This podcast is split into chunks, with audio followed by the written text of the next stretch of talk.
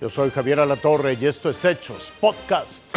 Yo soy Jorge Zarza y estos son los hechos aquí y ahora.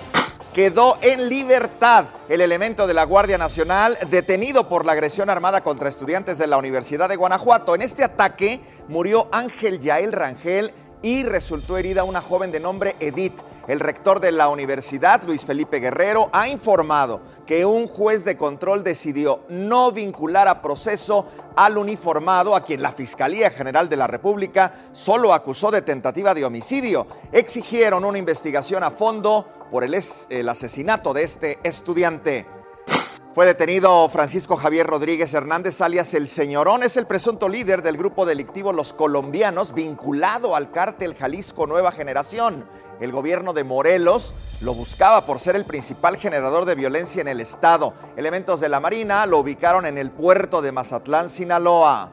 Quien se fue vinculado a proceso es Moisés, alias El Moy, señalado como colaborador del cártel Jalisco Nueva Generación. Este hombre fue detenido el 22 de abril pasado durante una operación donde murió Saúl Alejandro, alias Chopa, lugarteniente de Puerto Vallarta. Al Moy se le aseguraron armas, cartuchos, dinero y también drogas. El narcotraficante Héctor El Güero Palma enfrenta un nuevo proceso penal en su contra. Un juzgado federal admitió a trámite la demanda de amparo que interpuso Palma Salazar para que sus abogados tuvieran acceso a la carpeta de investigación que ha abierto la Fiscalía General de la República en su contra por delincuencia organizada. Con este nuevo proceso, el Güero Palma permanecerá recluido. Una ola de migrantes llegó a Tamaulipas debido a una nueva oportunidad de asilo en los Estados Unidos. Todos, todos buscan una oportunidad. Cientos de haitianos están abarrotando los refugios y casas de migrantes en la ciudad de Nuevo Laredo, Tamaulipas. Esta situación se está dando debido a que se abrió una oportunidad de asilo en los Estados Unidos para ellos, por lo que está trayendo como consecuencia esta oleada masiva. Hasta el momento autoridades municipales se están dando a la tarea de atender esta situación, por lo que se están instalando carpas para la estancia temporal de estos migrantes, ya que la mayoría viaja con niños y se estima sean más de 700 ya en la ciudad. Estamos trabajando, puesto que tenemos una visita masiva, en su mayoría de personas que vienen de, Haití. Y estamos trabajando en coordinación con los refugios temporales, con el Instituto Nacional de Migración, una parte para que ellos puedan tener un estatus migratorio legal en Estados Unidos. Aquí me he recibido bien, me trata bien, yo estoy alegre por eso porque me trata bien aquí. Alrededor de 70 migrantes son los que son canalizados a través de Migración Mexicana para solicitar un asilo en los Estados Unidos. Todos trabajamos por una lista de albergues. Todos están albergando personas de cualquier nacionalidad y por ese medio Migración Mexicana nos los va pidiendo conforme se los pide Migración Americana.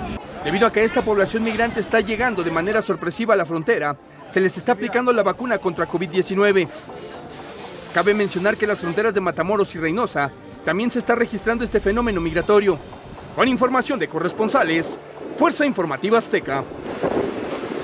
El próximo 3 de mayo se cumple un año de la tragedia en la línea 12 del metro. Este accidente ha generado además serios problemas de movilidad. Así es como luce la línea 12 del metro a un año del trágico accidente. Y así es como lo recuerdan los vecinos.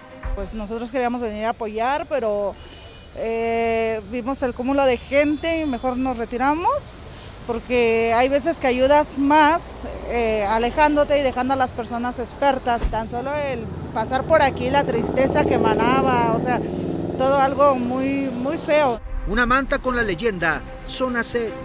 Decenas de personas laborando y maquinaria en constante movimiento. Y mientras los trabajos continúan en los alrededores, lo que predomina es el caos vial. ¿Cómo ha sido estar un año sin metro? No, pues difícil, más para la gente que va a trabajar diario. Muy horrible, es mucho tiempo lo que uno pierde, sí. Porque aparte, pues si va uno lejos, se montona el tráfico y va a ver ahorita con las lluvias cómo va a poner esto. A raíz de la tragedia, fue habilitado el servicio del Metrobús. Además de que hay microbuses y taxis, pero aseguran no ha sido suficiente. No, no ha sido suficiente y además este pues ahora sí que no respetaron las estaciones que son realmente del metro. Pagamos el taxi porque pues no nos queda de otra, no nos queda de otra. Es un caos, las filas están larguísimas y bueno, hay algunas alternativas que dices, ¿por qué no mandan más camiones vacíos? Pues bueno, yo creo que la administración de, la Ciudad de México pues no pensó tanto en esto. Bueno, nadie pensaba que se iba a caer. Y la petición es unánime, que los trabajos concluyan y que esta zona pronto regrese a la normalidad con seguridad. Roberto Domínguez, Fuerza Informativa Azteca. Tome nota, el gobierno de la Ciudad de México abrió ya la plataforma para que los menores de 12 años en adelante se registren para recibir la vacuna contra COVID-19. Esta vez será para los menores de edad sin comorbilidades. Se espera que el 9 de mayo pueda iniciarse la aplicación de las vacunas. Tome nota. Hasta aquí las noticias, lo invitamos a seguir pendiente de los hechos.